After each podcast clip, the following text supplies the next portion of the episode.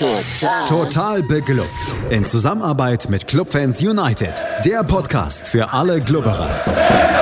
Alles, Alles zum ersten FC Nürnberg auf meinsportpodcast.de. Herzlich willkommen zu einer neuen Ausgabe Total beglückt, dem Magazin über den ersten FC Nürnberg auf meinsportpodcast.de. Mein Name ist Markus Schulz und wie üblich habe ich auch heute wieder einen Gast bei mir und zwar den Felix Völkel. Hallo Felix. Hallo Markus und hallo liebe Hörerinnen und Hörer. Ja, vergangenen Samstag startete der erste FC Nürnberg nun auch in Sachen Pflichtspiel in das neue Jahr 2024. Ja, und wenn man sich so die letzten Jahre mal ansieht, so war der Jahrespflichtspielauftakt nicht wirklich etwas, was dem Rumreichen liegt. Der letzte Punktgewinn datiert aus dem Jahr 2018, als man ein 2 zu 2 gegen den Jan aus Regensburg erreichte. Davor konnte man 2016 in der Allianz Arena mit 1 zu 0 gegen die Löwen gewinnen. Torschütze im Übrigen Patrick Eras und Raphael Schäfer mit, ja, vielleicht einem seiner besten Spiele, die er im Trikot des FCN je gemacht hat.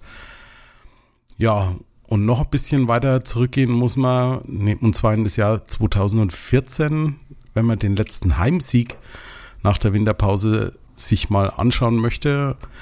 Und zwar war das damals nach dieser tollen Hinrunde ohne Sieg zum Rückrundenauftakt dann unter Gerd-Jan Verbeek, als man die TSG aus Hoffenheim mit 4 zu 0 wieder in den Kraichgau schickte. Was war denn so deine Erwartung vor dem Pflichtspielauftakt, Felix? Schließlich verhießen die Testspiele im Trainingslager ja auch nicht wirklich Gutes. Ja, also insgesamt ähm, lief die Vorbereitung ja nicht so gut, aber ich halte davon ja eigentlich wenig. Also das Ding ist ja, man probiert immer viel aus, dann manche Spieler sind noch nicht ganz im Saft, ähm, dann die Gegner sind natürlich auch nicht ganz so eingestellt, wie sie dann auch in der Liga spielen. Ähm, dann sind es natürlich auch Gegner, die teilweise ähm, vielleicht auch komplett in einer anderen Liga spielen, vielleicht das KSC-Spiel noch das, was am ehesten rankam, aber ähm, so grundsätzlich, ich meine, wir hatten auch Vorbereitungen, da haben wir gegen PSG gewonnen und danach ging es steil bergab. Also von daher ähm, halte ich nicht so viel davon. Jetzt von den Neuzugängen, ähm, ja, also da war ich halt vor allem gespannt über die heiß, äh, heiß diskutierte Personalie Anderson. Es gab einige, die ihn sehr, sehr gut heißen. Also er ist in Union-Kreisen ja noch sehr gut bekannt. Hier bei mir auch, weil er hat auch einfach das erste Bundesligator für Union Berlin geschossen, was dann auch so eine Art äh, Unvergessenheitsstatus bei ihm auch natürlich dann hat. Und er ist eigentlich ein richtig guter Stürmer. Also ähm, Klar hatten wir da ferner und wir haben uns auch mehr von ihm versprochen, ähm, vor allem als Stoßstürmer, aber er, aus verschiedenen Gründen hat es bei uns einfach nicht geklappt. Da will ich auch gar nicht weiter drauf eingehen. Manchmal funktioniert es ja einfach nicht. Er hat es ja in anderen Stadien schon gezeigt oder bei anderen Vereinen, aber ähm, eigentlich ist Anderson so von dem wie er als Spieler ist schon nochmal eine andere Liga, weil er halt einfach auch erste Liga gespielt hat. Er ist halt jetzt nur lange ausgefallen und ist halt ähm, durch den Ausfall und das äh, Alter, also immer noch jünger als wir, aber deswegen Jungspund eigentlich, aber für einen Spieler schon ein bisschen älter. Ähm, deswegen war ich da sehr gespannt, wie er sich vor allem in die Mannschaft ähm, einklingt. Und ich war eigentlich, also wenn ich hätte tippen sollen, dann hätte ich gesagt, okay, der spielt nicht von Anfang an und dann kam er auch. Also ich war halt sehr gespannt, ähm, einfach, was jetzt in der Winterpause passiert ist und wie sich vor allem der FCN darauf einstellt, dass die Gegner so langsam wissen, wie sie spielen. Ähm, was man ja in den letzten Spielen dann gemerkt hat, dass die sich immer ganz gut auf den FCN einstellen konnten und dann halt dieses äh, Gegenpressing und schnelles Spielen nicht mehr so gut funktioniert hat. Ähm, was war meine Erwartung, um zurück zu deiner Frage zu kommen? Ich war gespannt, aber ich dachte mir, okay, Hansa Rostock kann man auf jeden Fall besiegen. Das haben wir ja schließlich auch im Pokal schon mal gezeigt, auch wenn es da über den Umweg Verlängerung gegangen ist. Aber zumindest hat der Club schon mal im Hinterkopf gehabt, dass man Rostock schlagen kann. Personell gab es so die ein oder andere ja, Entscheidung. Das eine hast du schon gesagt, Sebastian Andersson, der stand also dann auch gleich in der Startelf. Entsprechend ist dann Kastrop, der war auch wieder mit an Bord. Can Usun ist zurückgerückt hinter die Spitzen auf seine Lieblingsposition auf eine der beiden Achter. Und dann ist kurzfristig auch noch Jan Jammerer ausgefallen. Für ihn kam ja Enrico Valentini, der hat ja auch in dieser Saison schon einige Spiele gezeigt und eben auch gezeigt, wenn er von Anfang an ran muss, dass man zumindest auf ihn zählen kann. Ein bisschen überrascht war ich ehrlich gesagt, dass dann im Tor Karl Klaus stand und nicht doch Christian Martinia, weil das hatte sich ja so unter der Woche fast schon ein bisschen angehört, als würde Christian Martinia zurückkommen. Warst du da auch überrascht oder war für dich Klaus die logische Folge? Mm, also ich habe das irgendwie so ein Gefühl gehabt, dass das noch 50-50 ist nach der Verletzung auch von Martinia und dem Comeback. Ähm, und ja, also letztendlich haben beide ihre Stärken. Klaus ist vielleicht äh, besser in, im, im Spiel. Vielleicht hat er auch deswegen gespielt. Also jetzt Spielaufbau etc. Und Martenia ist für mich äh, eindeutig stärker im Bälle halten, weil Klaus da schon immer mal wieder gut für einen Bock ist. ähm, deswegen, ja, ich war überrascht, weil eigentlich Martenia die, äh, die Eins ist, aber jetzt nicht ultra mega, weil sie ja ähm, auch, äh, weil Martenia auch verletzt war. Genau. Ja, so war dann auch, glaube ich, die, die offizielle Erklärung von Christian Fjell nach dem Spiel, dass eben Martinia eigentlich nur eine Woche Training wirklich komplett hatte und dementsprechend dann Karl Klaus die logische Folge war. Ja, es begann in Nürnberg erstmal mit einem zwölfminütigen Stimmungsboykott. Ich habe davon erst einmal gar nichts mitgekriegt gehabt, habe mich nur gewundert, dass es auf Sky so unfassbar ruhig ist und man fast, ja, schon wie in Corona-Zeiten die Kommandos auf dem, auf dem Platz hören konnte. Und da mussten einige Kommandos kommen, weil, also ich fand, dass Rostock den deutlich besseren Start in die Partie hatte und dass unsere Jungs da, weiß nicht, irgendwie zittrige Knie hatten oder ein bisschen, ja, schläfrig in die Partie gegangen sind. Ja, also so die ersten, weiß ich gar nicht, zehn Minuten war schon gut Rostock am Drücker. Das Ding ist aber auch eigentlich nur die ersten ein bis drei, vier Minuten so richtig und dann war es eigentlich bis zum Tor ein ziemlich lahmer Kick. Also ähm, da ist beidseitig wenig passiert und ähm, es hat sich bisschen, also ich hatte so kurzzeitig bisschen Testspiel-Vibes eben auch, weil die, äh, weil der Stimmungsboykott da war und ähm, irgendwie haben dann, also das irgendwie der Funke nicht übergesprungen. Dafür ist er dann in der 15. Minute übergesprungen. Es gab einen Einwurf von Enrico Valentini, der ist in Strafraum von Rostock. Die haben irgendwie dreimal nicht geschafft, das Ding vernünftig zu klären. Der Ball kommt ja fast schon in, äh, in Mittelstürmerpositionen, allerdings noch außerhalb des Strafraums zu Brown und der spielt den Ball dann ans linke Strafraumeck zu Can Usun und was dann folgt, ist für mich, also zumindest in dieser Saison, das bislang schönste FCN-Tor. Auf jeden Fall eins der schönsten. Äh, das Schöne war, dass er ihn so schön über die, äh, über die Menschen, über die Gegenspieler geschlänzt hat oben ins Eck. Und das sah alles so einfach aus. Also wie wenn er im Training ist und die anderen da irgendwie so ein bisschen rumrennen aber eigentlich war es ja ein Ligaspiel. Ja, vor allem, ich habe ich hab mal vorhin nochmal die, die Wiederholung angeschaut, ne? Allein wie er den, den Ball von Brown annimmt, als würde er an seinem linken Fuß kleben. Dann spielt er auf rechts rüber, macht eine kleine Körpertäuschung und Neidhardt ist halt irgendwie komplett aus dem Spiel und dann, ja, hat er genau gewusst, wo er den, den Ball hinhaben wollte und der Ball ist ihm gefolgt und ich glaube, dem Körper im Tor von Rostock kann man da eigentlich überhaupt keinen Vorwurf machen. Das Ding war halt einfach wirklich auch perfekt geschossen. Ne? Ja, auf jeden Fall. Und ähm, der Unterschied ist halt, kann in dem Sinne auch äh, passieren, dass, ähm, dass ich glaube, King Zombie zum Beispiel hatte eine ähnliche Situation, wo er eben auch so nach innen gezogen ist und ähnlich geschossen hat. Der Unterschied war halt, dass bei Can Usun der oben so genau in das Eck reinging und da eben nicht. Und das ist halt genau ähm, die Sache. Und wenn er eben gut drauf ist, was er an dem Spieltag war, dann macht er halt einfach den Unterschied in zwei Tore. Bis zum zweiten Tor sollte es noch ein bisschen dauern, aber es waren zumindest noch mal zwei Chancen dazwischen.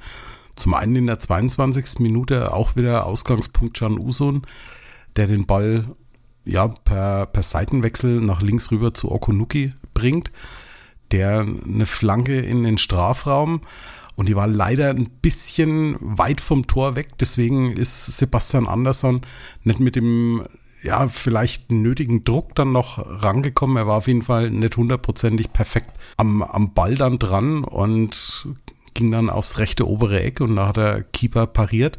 Das wäre natürlich ein Traumeinstand für Anderson gewesen, ne? Auf jeden Fall, aber er hat mir eigentlich insgesamt, also auch jetzt weiter im Spielverlauf sehr, sehr gut gefallen und hat sich jetzt schon sehr gut ins Team eingefunden, was äh, eigentlich äh, ein mega gutes Zeichen ist nach so kurzer Zeit. Und hat eben auch so ähm, Probleme, die wir vorher hatten, gelöst. Also wie zum Beispiel, dass wir einen äh, kopfballstarken äh, Stürmer da vorne haben, der eben auch groß ist und solche Bälle auch mal annehmen kann. Und ich bin mir ziemlich sicher, dass das noch klappen wird, diese Saison. Mit dem Kopfballtor. Ja, in der 27. Minute hat er sich dann auch noch, noch anders, ja, fast schon bezahlt gemacht, ist jetzt ein, äh, arg übertrieben. Aber er hat den Ball im 550er festgemacht, auf Brown abgelegt der den Ball dann leider erst noch mitgenommen hat. Ich glaube, wenn er, wenn er direkt geschossen hätte, dann hätte er das Ding auch aufs Tor gekriegt und so ging es dann am linken Pfosten vorbei. Aber das war in der 27. Minute und da habe ich mir schon gedacht, der hatte jetzt irgendwie gefühlt in diesen, in diesen Minuten schon mehr gute Szenen als der Ferner in der ganzen Vorrunde.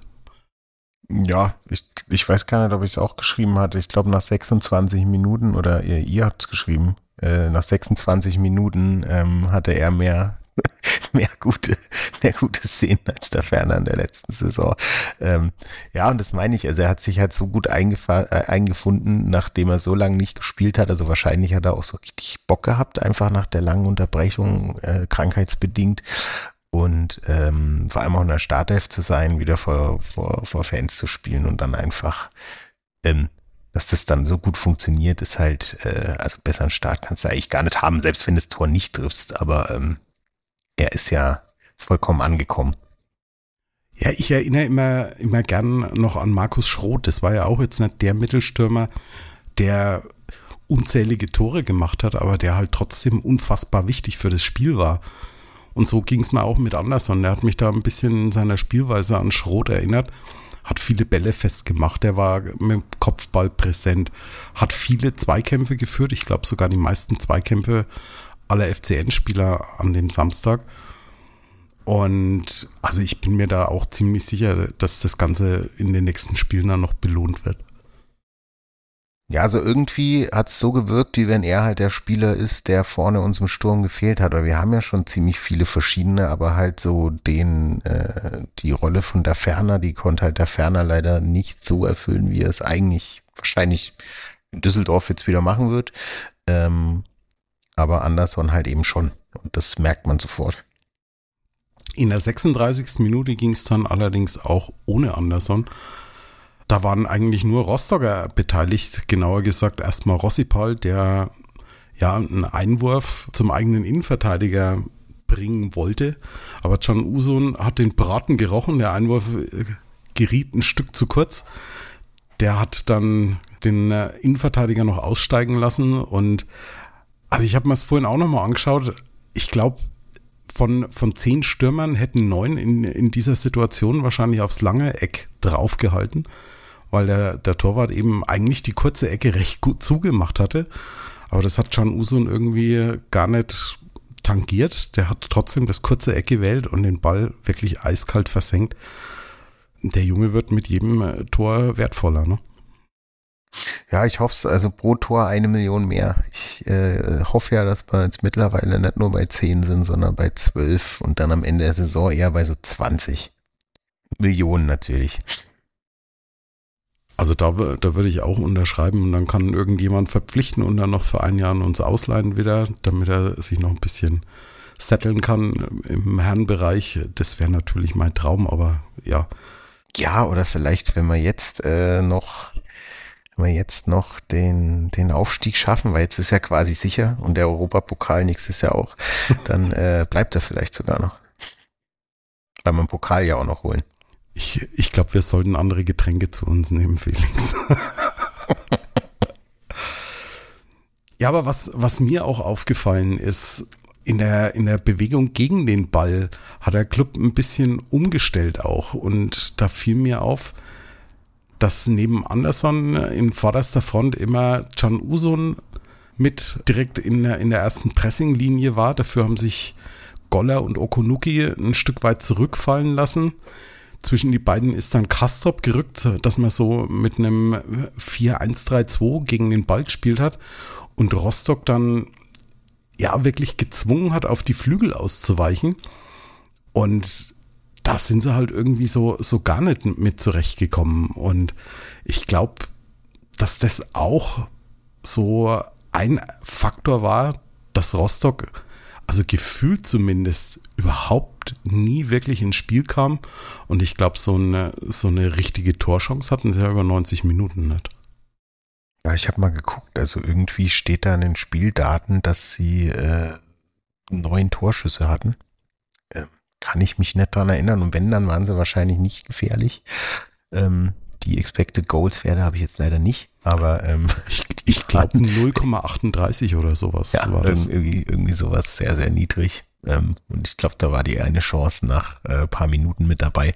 Ähm, nee, also die sind so null ins Spiel gekommen. Ähm, der Club hat es richtig gut gemacht, also wie wenn sie null damit gerechnet haben, dass sie genauso spielen, aber das auch nach der Halbzeit einfach äh, nicht hinbekommen haben, da irgendwie ins Spiel reinzukommen und irgendwie einen guten Spielaufbau zu bekommen. Also der Club war einfach durchgehend besser. Bis auf die ersten paar Minuten. Ja, und kurz vor dem Pausenpfiff gab es dann auch nochmal eine Chance, wieder Anderson. Es kam eine Flanke von Kastrop von rechts direkt vors Tor und ja, er war unter Bedrängnis, aber ist trotzdem an den Ball gekommen und, und hat das Leder knapp über den Kasten geköpft. Also muss man schon wirklich sagen, nach fast, ja, es waren glaube ich über anderthalb oder fast zwei Jahre, wo er kein, kein Profispiel mehr gemacht hat und dann schon so präsent, also wirklich Hut ab und ich glaube, zu dem Zeitpunkt das 2 zu 0 war wirklich absolut verdient und mit Sicherheit kein Tor zu hoch. Definitiv. Ja, entsprechend ging es dann auch mit einer 2 zu 0 Führung in die Pause und wir machen auch einen ganz kleinen Verschnaufer und sind dann gleich wieder da hier bei Total Beklubbt auf meinsportpodcast.de. Man nimmt sich, was man will, dann wilde Gerüchte entstanden. Fast nichts davon stimmt. Tatort Sport. Wenn Sporthelden zu Tätern oder Opfern werden, ermittelt Malte Asmus auf meinsportpodcast.de. Folge dem True Crime Podcast, denn manchmal ist Sport tatsächlich Mord. Nicht nur für Sportfans. Wir sind zurück bei Total Beklubbt. Mein Gast ist noch immer der Felix Völkel. Ja, Felix, 2 zu 0. Es kamen dann erstmal keine personellen Wechsel, bei beiden Teams nicht. Und ähnlich wie in der ersten Halbzeit haben die ersten Minuten dann auch wieder den Gästen gehört, wenn sie auch nicht wirklich zwingend geworden sind. Aber zumindest die ersten Torannäherungen waren auf Rostocker Seite. Ja, also ähm, denkt man sich natürlich immer kurzzeitig, oh, wenn sie jetzt einschießen, dann äh, geht es quasi wieder nach hinten los und dann müssen sie ja nur noch einschießen und dann ist eigentlich schon wieder unentschieden. Aber ähm, so lange hat es ja nicht angehalten und äh, der Club hatte das eigentlich auch recht gut unter Kontrolle. Ja, und in der 51. Minute, ich glaube, da hat selbst der, der größte Club-Pessimist dann äh, diese, ja, sein Pessimismus auch ein Stück weit abgelegt. Es gab einen Freistoß von Valentini, der sollte eigentlich auf Marquez kommen, kam aber nicht. Da war dann irgendwie ein äh, Verteidiger dazwischen, konnte den Ball aber nur halbherzig wieder, wieder ablegen. Der Ball kam zu Flick, der schießt. Ein bisschen, ja, ist, glaube ich, gar nicht wirklich aufs Tor gekommen, aber Kastrop hat dann halt den Haxen noch hingehalten und das Ding war drin, 3 zu 0. Und ja, ist noch kurz wegen einer möglichen Abseitsstellung geprüft worden, aber ohne Ergebnis und 3 zu 0. Und also zumindest für mich war in dem Moment absoluter Deckel drauf. Definitiv. Ich glaube, ähm, man hat schon gemerkt, dass Rostock irgendwie, glaube ich, mehr Ballbesitz hatte und den Ball auch mehr, aber damit halt gar nichts anfangen konnte, weil ähm, Nürnberg hinten sehr gut stand und eigentlich bei jeder bei jedem Anzeichen von einem Angriff ähm, den Ball dann eigentlich auch wegbekommen hat, beziehungsweise gewonnen hat. Und Rostock so keine Einfälle hatte, wie sie jetzt irgendwie durchkommen und aufs Tor schießen können. Also, ich glaube, die hätten noch eine Halbzeit mehr spielen können und wahrscheinlich wäre kein Tor gefallen. Ja, und man muss, man muss vor allem auch eins sagen, der Club hat dann, es gab, glaube ich, noch nach einer, einer guten Stunde einen Freistoß, den Usun ziemlich knapp über den Kasten gezogen hat. Aber dann hat auch der Club immer mehr auch das Tempo rausgenommen und da ist dann auf beiden Seiten nicht mehr wirklich viel passiert. Es gab noch ein paar Wechsel. Hayashi kam dann für Anderson nach 70 Minuten. Ich glaube, der hatte sich seinen Feierabend da auch absolut verdient. In der 79. kam noch Schleimer für Usun, dass der sich seinen Applaus abholen konnte. Und in der Schlussphase kam dann noch Geist für Kastrop. Aber wie gesagt, es ist überhaupt nichts mehr angebrannt. Und man kann sagen, Jahresauftakt in der Liga absolut geglückt. Ein ziemlich souveräner Sieg. Und was mir vor allem eben gefallen hat, jetzt außer der Tatsache, dass Can Usun seine Saisontreffer 7 und 8 in der Liga geschossen hat, die doch deutlich verbesserte Defensivleistung. Also das war was, wo ja gerade nach der Vorbereitung ich schon so meine Bedenken hatte. Ja, die lief recht gut. Also das, das, das hat mich auch überrascht. Ähm, mich hat auch tatsächlich äh, ein doch solider Valentini überrascht. Das ist ja manchmal so ein bisschen äh, man weiß nicht, welche Tagesform er hat, aber diesmal äh, ist er richtig gut in die, in die Rückrunde gestartet und vielleicht ähm, hat er nochmal irgendwie einen kleinen Peak jetzt. Man kann ihn öfter äh, einsetzen. Ich weiß ja nicht, was Chamara hat, aber es ist ja im Prinzip auch ein bisschen andere Spieler und selbst die Flanken von ihm waren auf jeden Fall besser. Da gab es ja Phasen, wo du wusstest, okay, es kommt eine Valentini-Flanke, die ist auf jeden Fall daneben, aber das war bei dem Spiel nicht so. Ja, allgemein fand ich, dass wir relativ viele Flanken an den Mann gebracht haben. Also von Okunuki war die eine auf, auf Anderson, äh, von Kastrop war die eine kurz vor der Halbzeit. Da hat sich schon auch ein bisschen was getan. Also ich glaube, von Okunuki kam man, kam man nochmal auch eine Flanke. Das ist man vom Club irgendwie auch gar nicht gewohnt. Ne? Also wenn irgendwie gefühlt eine Flanke reinkam, dann war sie entweder beim Gegner oder weit hinterm Tor und da haben sie, da haben sie schon an sich gearbeitet. Ich, wobei man natürlich auch fairerweise sagen muss, Rostock war jetzt auch nicht in der Verfassung, möchte ich sagen, dass sie dem Club da irgendwie hätten Paroli bieten können. Deswegen muss man dieses 3 zu 0, glaube ich, auch trotzdem noch ein bisschen vorsichtig sehen. Ja, also das äh, für mich ist das eigentlich ziemlich gut ersichtlich, wenn man auch sich so ein bisschen die Kickernoten anguckt. Also klar hatten äh, Can Usun eine 1,5 Wobei ich mich da frage, warum keine 1,0. Ähm, aber was vielleicht, weil er nicht durchgespielt hat, keine Ahnung. Aber der Rest von, von, von Nürnberg hat halt äh, 2,5, 3,5, 3,0. Ähm, und das zeigt eigentlich schon ziemlich viel. Und wenn man dann zu Rostock geht, dann wird's halt richtig bitter. Also das, äh, glaube, der Schnitt wahrscheinlich 4,5. Der einzige, der noch irgendwas mit 3 vorne hat, ist der Torhüter. Der Rest hat 4 und 5 oder 4,5. Und dementsprechend würde ich das auch einordnen. Also es war ein sehr schwaches Rostock, die natürlich auch schwach gemacht wurden, da sie bei Nürnberg nicht durchkamen, aber letztendlich ähm, werden da noch Gegner kommen, die auf jeden Fall stärker sind. Ja, ist halt immer so die, die Frage Henne oder Ei. Also war Rostock so schwach, weil der Club so stark war oder war der Club so stark, weil Rostock so schwach war? Unterm Strich ist es mir erstmal wurscht. Wir haben drei Punkte und konnten endlich vor allem auch mal wieder einen Heimsieg einfahren. Ich glaube, die letzten drei Heimspiele hatten wir alle am Stück verloren. Es war auch mal wieder Balsam für die Clubseele. Das würde ich genauso sagen. Also ich hatte ähm, mir gedacht, okay, wenn das Spiel jetzt vielleicht äh, schlecht ausgeht, dann äh, ist die Stimmung wieder schlecht, weil ich habe schon gemerkt, so äh, in manchen Ecken der Clubs, der Clubfans hat schon ein bisschen gebrodelt und alle haben gesagt so, äh, weil ja natürlich auch die Nachrichten über Usun und Brown kamen und natürlich sind es wieder junge Spieler, auf die wir jetzt gerade eine Mannschaft aufbauen und wenn die weg sind, ähm, dann, was machen wir dann? Dann auch natürlich die Frage aufkommt, okay, äh, macht's der Trainer, weil jetzt ja die letzten Spiele nicht so gut liefen, dann waren die Testspiele nicht so gut und ich glaube, dass das einfach mit dem Spiel sich jetzt komplett erledigt hat und alle wissen so, okay, gut, Anderson ist eine Verstärkung, zumindest wenn er fit ist. Ähm, Brown ist immer noch da, Usun bleibt auch mindestens Ende der Saison. Das heißt, wir, wir können eigentlich noch gut was starten die Saison und ähm, mit so einem Sieg, der eigentlich ein wenn du noch ein bisschen nach oben gucken willst, also jetzt heißt es jetzt nicht Aufstieg, aber vielleicht eine gute Position oben haben willst, dann auch eigentlich muss es. Ja, zwei Dinge zum Spielen möchte ich noch ganz kurz anmerken. Zum einen, man schimpft ja auch ganz gern immer mal über Schiedsrichter, aber das war jetzt mal ein Schiedsrichter. Man muss zum einen sagen, er ist mir über 90 Minuten kein einziges Mal in irgendeiner Art und Weise aufgefallen was eigentlich das beste Zeichen für einen Schiedsrichter ist und sein komplettes Team.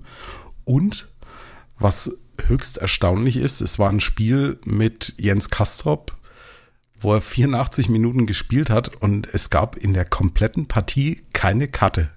Weder für, für Rostock noch für den FCN. Es war also, trotzdem in, in einigen Szenen recht körperlich war, aber der Schiri hat das Spiel richtig gut unter Kontrolle gehabt. Ja, auf jeden Fall. Ich hatte ja auch gleich nach dem Spiel gesagt, also mir ist der Schiedsrichter eigentlich keinmal aufgefallen. Ähm, das Spiel lief flüssig, also so flüssig, wie die Mannschaften das äh, machen konnten. Ähm, es war aber an sich auch ein äh, sehr faires Spiel. Ich glaube, einmal gab es ganz kurz eine Szene, wo sich äh, Horn war, glaube ich, involviert, ganz kurz äh, eine kleine Reiberei gab, aber das ist ja eigentlich normal. Und der Rest verlief eigentlich ziemlich ziemlich äh, gut und der Schiedsrichter hat es auf jeden Fall richtig gut gemacht.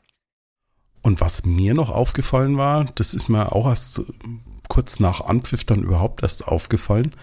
Ich habe Tim Handwerker im Kader irgendwie vermisst. Hast du da irgendwie was mitgekriegt? War das jetzt, war er vielleicht kurzfristig auch noch irgendwie verletzt oder hat sich Wegesser da in der Vorbereitung doch an ihm vorbeigemacht und er wollte nicht zwei Linksverteidiger oder potenzielle Linksverteidiger sich dann auf die Bank setzen? Sehr gute Frage. Ich hätte eigentlich tatsächlich damit gerechnet, dass er auf der Bank sitzt, weil er auch starke Spiele hatte ähm, in der Hinrunde. Ähm, ich kann es dir nicht beantworten. Aber zwei äh, Linksverteidiger mitzunehmen, ist tatsächlich Quatsch. Wobei wir das ja in der Vorrunde oft genug hatten. Ne? Also die letzten Spiele war ja immer Handwerker auf der Bank oder hat zum Teil ja dann auch gespielt und Wegkesser kam dann trotzdem mit rein, hat dann halt mehr den offensiven Part übernommen. Also scheint er zumindest da sich auch ein bisschen Gedanken gemacht zu haben und wir können ja mal gucken, wer so noch mit auf der Bank war, der nicht eingesetzt wurde. Güllian war noch mit dabei als Innenverteidiger, ebenso wie Finn Jelsch wo sich ja manche wahrscheinlich auch schon gewünscht haben, dass er zu seinem Debüt kommt. Wäre mit Sicherheit eine schöne Sache gewesen, bei strahlendem Sonnenschein beim 3 zu 0 dann eingewechselt zu werden. Aber ich finde auch, man sollte, man sollte dem Jungen mal wenig Zeit geben noch und der hat noch genügend Zeit in, zu den Profis dann da reinzuwachsen. Ansonsten war noch Yannick Hofmann als Außenverteidiger für rechts auf der Bank, Wegesser für links und Thailand Duman. Ansonsten ist mir da nichts Großartiges aufgefallen. Nee, ich fand's äh, gut, was äh, nochmal äh, Grüße raus an Jakob. Er hat's ja gut zusammengefasst. Ähm, wir haben einen guten Trainer, weil er genau ähm, nach ähm, Leistung aufstellt und äh, die Lücken, die eben waren oder die Probleme, die wir hatten, anscheinend äh, beseitigt wurden. Und genauso sah es in dem Spiel aus. Ob sie beseitigt sind jetzt auf lange Zeit, das müssen wir gucken. Aber ähm, es hat sich auf jeden Fall so angefühlt, dass eben mit Anderson jetzt auch äh, vielleicht lag es jetzt nicht unbedingt an Klaus, aber ähm, auch mit Klaus hinten, das hat sich alles gut angefühlt, ähm, so vom Spielaufbau und so weiter. Deswegen bin ich da mal gespannt. Auch, dass ein Horn wieder spielen kann, ist, glaube ich, auch ein Grund. Den haben wir jetzt noch nicht erwähnt, aber ähm, auch ein sehr solides Spiel gemacht. Freut mich auch, dass er wieder da ist. Äh, Marquez hoffen wir einfach, dass er nicht wieder gesperrt wird oder so. Und ich glaube, dann haben wir eigentlich auch eine, eine, eine gute Abwehr und mit der Innenverteidigung Horn und Marquez bin ich eigentlich auch zufrieden. Ja, dann schauen wir mal, wie es im nächsten Spiel dann aussehen wird. Nicht ganz so gute Nachrichten gab es ja vom ersten Training, was heute am Dienstag stattfand. Und zwar hat sich Kastrop verletzt, muss glaube ich eine Prellung oder irgendwas am Sprunggelenk haben. Der musste auf jeden Fall das Training beenden. Ich möchte jetzt nicht wieder unsere, unsere Kastrop-Tabelle rausholen, aber ohne Jens Kastrop haben wir in dieser Saison noch keinen einzigen Punkt geholt. Wäre natürlich echt kacke, wenn der dann ausfallen würde jetzt gegen Hannover. Ich glaube tatsächlich, wenn er nur eine Prellung hat, dann wird er spielen, weil äh, das kann man meistens ziemlich gut mit Salben und sonstigen behandeln. Ähm, ich würde ihn gern sehen, weil ich gerne Punkte sehen würde, weil ich äh, nach Hannover fahre und äh, das jetzt auch über ein paar Umwege äh, nicht mit der Bahn mache. Und ich würde es sehr begrüßen, wenn Jens Kastrop spielt, weil die Wahrscheinlichkeit eines Punkts äh, immens steigt. Das absolut, ja. Ansonsten, Jamra hat heute wieder individuell trainiert. Morgen wollen sie, glaube ich, probieren, ob er das komplette Mannschaftstraining mitmachen kann. Falls ja, wäre er ein Kandidat, aber nach der Leistung jetzt vom Wochenende mache ich mir bei Enrico Valentini keine größeren Gedanken. Ansonsten hat Schindler krankheitsbedingt gefehlt. Da wird es wohl auch, glaube ich, noch ein bisschen dauern, bis er wirklich wieder bei 100 Prozent ist und dann ein Kandidat für die Startelf ist. Für den Kader kann ich mir schon vorstellen, dass er vielleicht in den nächsten zwei, drei Wochen dann wieder mit dabei ist.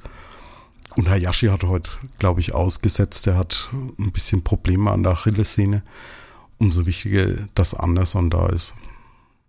Auf ein Thema, lieber Felix, möchte ich trotzdem mal noch zurückkommen ein bisschen abseits des Fußballs. Viele sagen auch immer, das ist Politik, das hat mit dem Sport nichts zu tun, aber das ist. Du hast ja vorhin den Rechtsaußenverteidiger auch schon erwähnt. ja, so ist es, genau. Und zwar letzten Freitag fand die Spieltagspressekonferenz statt. Und gegen Ende gab es eine Frage von Fadi Keplavi, schöne Grüße. Und zwar zu der Tatsache, zeitgleich zum Club-Heimspiel fand in Nürnberg eine große Demo gegen Rechtsaußen statt. Und Fadi hat dann Fiello gefragt, was er denn den Fans raten würde, lieber ins Stadion gehen oder lieber gegen Nazis zu demonstrieren. Fiello hat sich da ein bisschen gewunden, kein eindeutiges Statement abgegeben, sondern hat gesagt, ich bin Fußballtrainer, ich kümmere mich um meine Mannschaft, lass uns bei diesem Thema bleiben, lass uns beim Fußball bleiben. Ich weiß nicht, wie es dir ging, aber ich habe die, die Pressekonferenz im Podcast gehört, als ich gerade einkaufen war und ich war schon ein bisschen enttäuscht, dass er da nicht irgendwie deutlicher Stellung bezogen hat. Ja, das eine ist natürlich, dass äh, das eine enttäuscht, weil man natürlich erwartet, dass jetzt der Mensch, der dort sitzt, so äh, vielleicht, wahrscheinlich hätten wir das ge gemacht oder zumindest irgendwas Kurzes äh, gesagt. Ähm, Andererseits hat es so ein bisschen gewirkt für mich, wie wenn er so ein bisschen überrascht ist, äh, was ja auch komisch ist, weil anscheinend die Anfrage ja schon einen Tag vorher kam, dass dazu eine Frage geben wird. Ähm, ich fand es schade. Andersrum ist natürlich auch so, dass man nicht immer erwarten kann, dass alle Menschen immer zu jedem Zeitpunkt Statements abgeben. Ähm, ich würde es unter unglücklich und leicht enttäuschend abheften. Ähm, es gab ja danach noch ein Statement ähm, ein Interview mit äh, einer gewissen Zeitung, die ich jetzt hier nicht nenne, ähm, wo er das nochmal klargestellt hat und ich glaube, das ist dann für mich auch fein. Ähm, man hätte das auf jeden Fall besser lösen können und ich glaube auch irgendwie ähm, hätte da der Pressesprecher ein bisschen besser äh, einschwenken können und vielleicht äh, die Frage noch ein bisschen ähm, beantworten können. Ähm, ja, ich, ich würde es unter unglücklich einfach abheften. So kam mir das irgendwie vor. Ja, also ich, ich sehe es auch eher als unglücklich. Klar, ich hätte mir, ich hätte mir gewünscht, dass er da irgendwie so ein, so ein kurzes Statement dann, dann eben raushaut. Auf der anderen Seite, ich kann ihn halt auch verstehen. Ne? Es ist ein Tag vom, vom Heimspiel, erstes Heimspiel nach der Winterpause, dass er da auch schon wirklich sehr, sehr fokussiert auf das Spiel war und im, im ersten Moment, wie gesagt, war ich, war ich schon sehr enttäuscht und dann so im Nachhinein habe ich mir gedacht, wie hätten wir als Clubfans denn reagiert, wenn er da jetzt das fette Statement rausgehaut hätte und die Mannschaft irgendwie am nächsten Tag zu Hause gegen Rostock auf die Nase bekommen hätte? Das hätte uns dann wahrscheinlich auch nicht gepasst, ne? Ja, Also das sind halt für mich zwei unterschiedliche Dinge. Also er kann natürlich dazu was sagen, er muss da jetzt nichts zu sagen. Es ist halt einfach schade, wenn man dazu nichts sagt, wenn man auch schon gefragt wird an der Pressekonferenz. Ähm, und das kann man ja eigentlich äh, recht kurz selbst positiv oder eben, was weiß ich, abmoderieren. Das muss ja nur ein kurzer, kurzer Satz sein, was er dann im Prinzip auch in dem äh, Interview gemacht hat später. Mich würde eigentlich, also was, heißt interessieren? Eigentlich ist es einfach nur ein bisschen enttäuschend, dass er es nicht gemacht hat. Ich finde es gut, dass er es danach nochmal klargestellt hat. Ähm, und dabei würde ich es dann auch belassen. Ich glaube, dass dann, wenn wirklich die Anfrage einen Tag vorher schon kam, auch der Verein da ein bisschen besser briefen kann und man das vielleicht vorher dann schon mal abspricht. Weil dann ist ja auch klar, dass die Frage kommt. Auf alle Fälle möchte ich diese Situation jetzt hier auch gleich nochmal nutzen und ein Statement von uns von Total Beklubbt abgeben. Wir positionieren uns deutlich gegen jegliche Art von Rechtsextremismus und Rechtspopulismus, gegen Fremdenhass, Homophobie und jegliche Art von Diskriminierung. In meinen Augen hat das Ganze nichts mit Politik zu tun, wie es von einigen dann gern eben gesagt wird. Ich habe es vorhin schon angesprochen, so nach dem Motto, äh, lasst die Politik aus dem Fußball raus. Denn für mich ist es eine, eine selbstverständliche Geschichte. Das hat was mit Ethik zu tun, mit Einstellung. Und darum werden auch wir hier bei Total Beklubbt nicht aufhören, gegen Nazis Stellung zu beziehen und unsere Stimme zu erheben. Dankeschön. Und bevor wir weitermachen, holen wir auch nochmal einen kurzen Moment Luft und sind gleich wieder zurück hier bei Total Beklubbt auf meinsportpodcast.de. In rund 40 Folgen habt ihr mich jetzt schon sagen hören, I want to tell you about the Beatles. Ich habe euch die Geschichten zu ihren Alben und ihren Songs erzählt, euch ihre wichtigsten Wegbegleiter und Vertraute vorgestellt und natürlich die Orte, die für die Bandgeschichte eine wichtige Rolle spielten. Habt ihr die drei bisherigen Staffeln schon durchgehört? Nein? Na, worauf wartet ihr dann noch? Rein in den Podcatcher eurer Wahl und einfach mal losgehört. Und folgt gerne auch unserem Instagram-Kanal iwtty-Beatles Podcast. Willkommen zurück bei Total Beglückt. Mein Gast ist heute der Felix Völkel und ja, die vergangenen Geschehnisse haben wir jetzt schon ein bisschen zusammengefasst, Felix. Es wird also Zeit, ein bisschen nach vorne zu blicken. Nächster Gegner ist am Freitag Hannover 96. Auf was müssen wir uns denn da einstellen? Was denkst du? Also Hannover ja auch nicht so sonderlich glücklich in die Rückrunde gestartet, haben 2 zu 2 in Elversberg gespielt hatten sich da sicher auch ein bisschen was anderes erwartet, weil ich glaube, das Anspruchsdenken in Hannover ist wahrscheinlich noch ein Stück weit höher als bei uns. Ja, also ich glaube, die sind gegen Elversberg nicht gut gestartet, wobei eigentlich äh, mittlerweile bekannt sein muss, dass ähm, Elversberg jetzt nicht der Gegner ist, der einfach äh, mal geschlagen wird und dann ist gut sondern die sind sehr gut in die Saison gestartet, äh, sind auch auf einem guten Tabellenplatz. Ähm, aktuell jetzt kurz vor, hinter Hannover mit äh, gleicher Punktzahl mit 25 Punkten und für einen Aufsteiger absolut im Soll.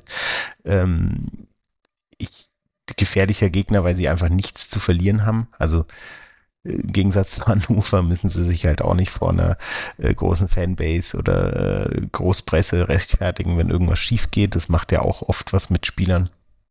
Das haben die alles nicht und deswegen immer gefährlich, äh, gegen solche Gegner zu spielen, vor allem wenn sie einen Run haben, beziehungsweise auch so jetzt äh, die Luft geschnuppert haben, dass sie eben in der zweiten Liga was reisen können. Ähm, ich würde die nie abschreiben und ich glaube schon, dass das äh, so, so ein kleiner äh, Art kleiner Fehlstart für Hannover natürlich in die Rückrunde war. Die haben sich äh, natürlich einen Sieg wahrscheinlich versprochen, weil damit wären sie einfach bei 28 Punkten und könnten oben wieder ranschnuppern. Und ich hoffe ja, dass wir den Rückrundenstart so ein bisschen mehr vermiesen können und dafür unseren Rückrundenstart ähm, so schöner gestalten können, indem wir einfach auch wieder drei Punkte holen. Ähm, Hannover ist immer so eine, weiß nicht, so eine, so, so eine Glaskugel, bei der man nie weiß, okay, äh, gewinnen wir jetzt 3-0, verlieren wir jetzt 4-0. Es ist äh, zwischendrin alles drin. Ein kleines Wiedersehen wird es am Freitag auf alle Fälle geben. Teuchert ist wieder fit. Cedric Teuchert hat er auch ein paar Jahre bei uns gespielt und um ihn gab es jetzt, glaube ich, so ein bisschen Diskussion, ob er in die USA wechselt. Sein Vertrag in Hannover läuft ja Ende der Saison aus. Man hat schon ein paar Mal versucht, mit ihm zu verlängern, ist allerdings nicht wirklich was draus geworden. Und dem Vernehmen nach ist sein Wechsel in die Major League Soccer eigentlich nur daran gescheitert, dass der Verein nicht so viel Geld bezahlen wollte, wie Hannover gerne für ihn gehabt hätte. Also werden wir ihn wiedersehen. Er ist ebenso wie Can Usun bei acht Saisontreffern. Allerdings muss man sagen, er war eine ganze Zeit verletzt. Hat, glaube ich, jetzt erst in Elversberg wieder glaube, 25 Minuten oder so gespielt. Und er hat sechs seiner acht Saisontreffer per Elfmeter erzielt. Also schauen wir mal, was da auf uns zukommt.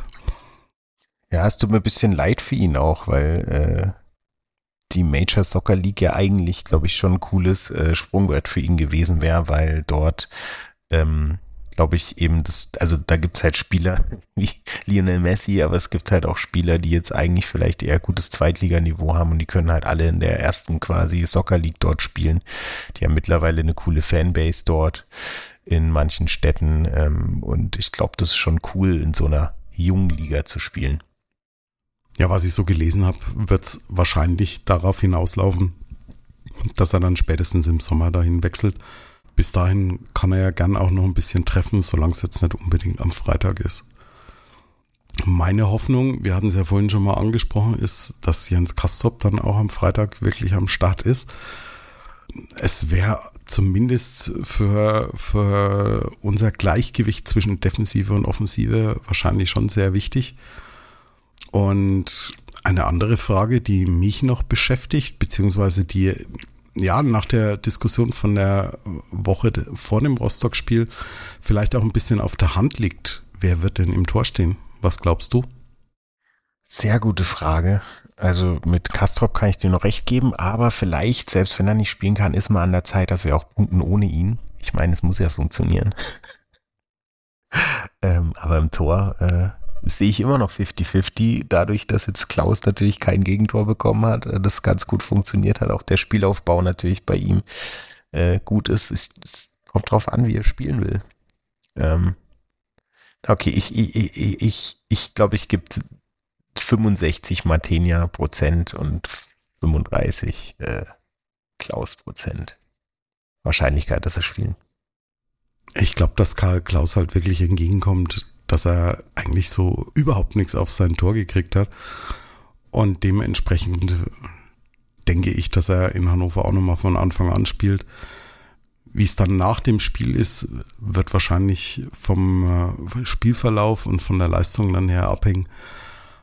Aber ich denke, am Freitag darf er nochmal zwischen die Pfosten.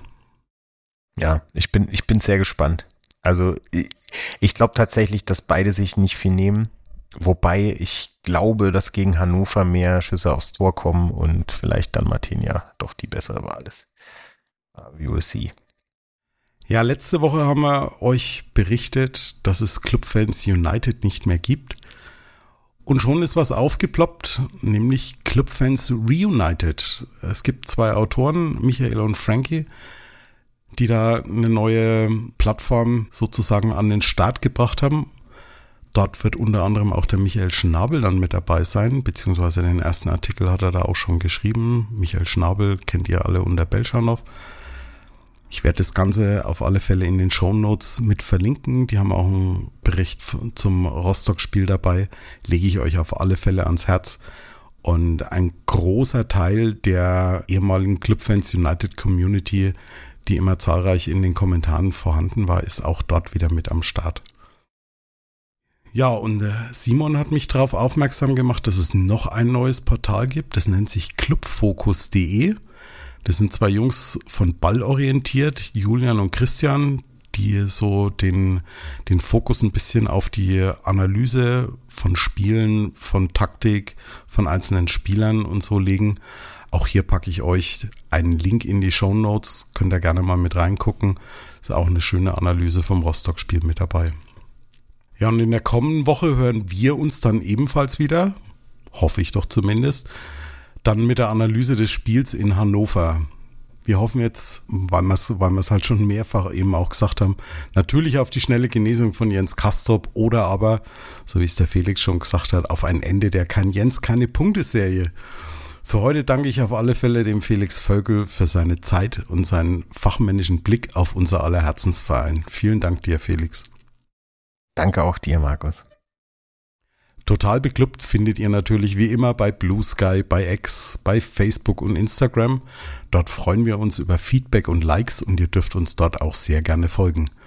Oder aber ihr abonniert Total beklubbt bei iTunes oder im Podcatcher eurer Wahl.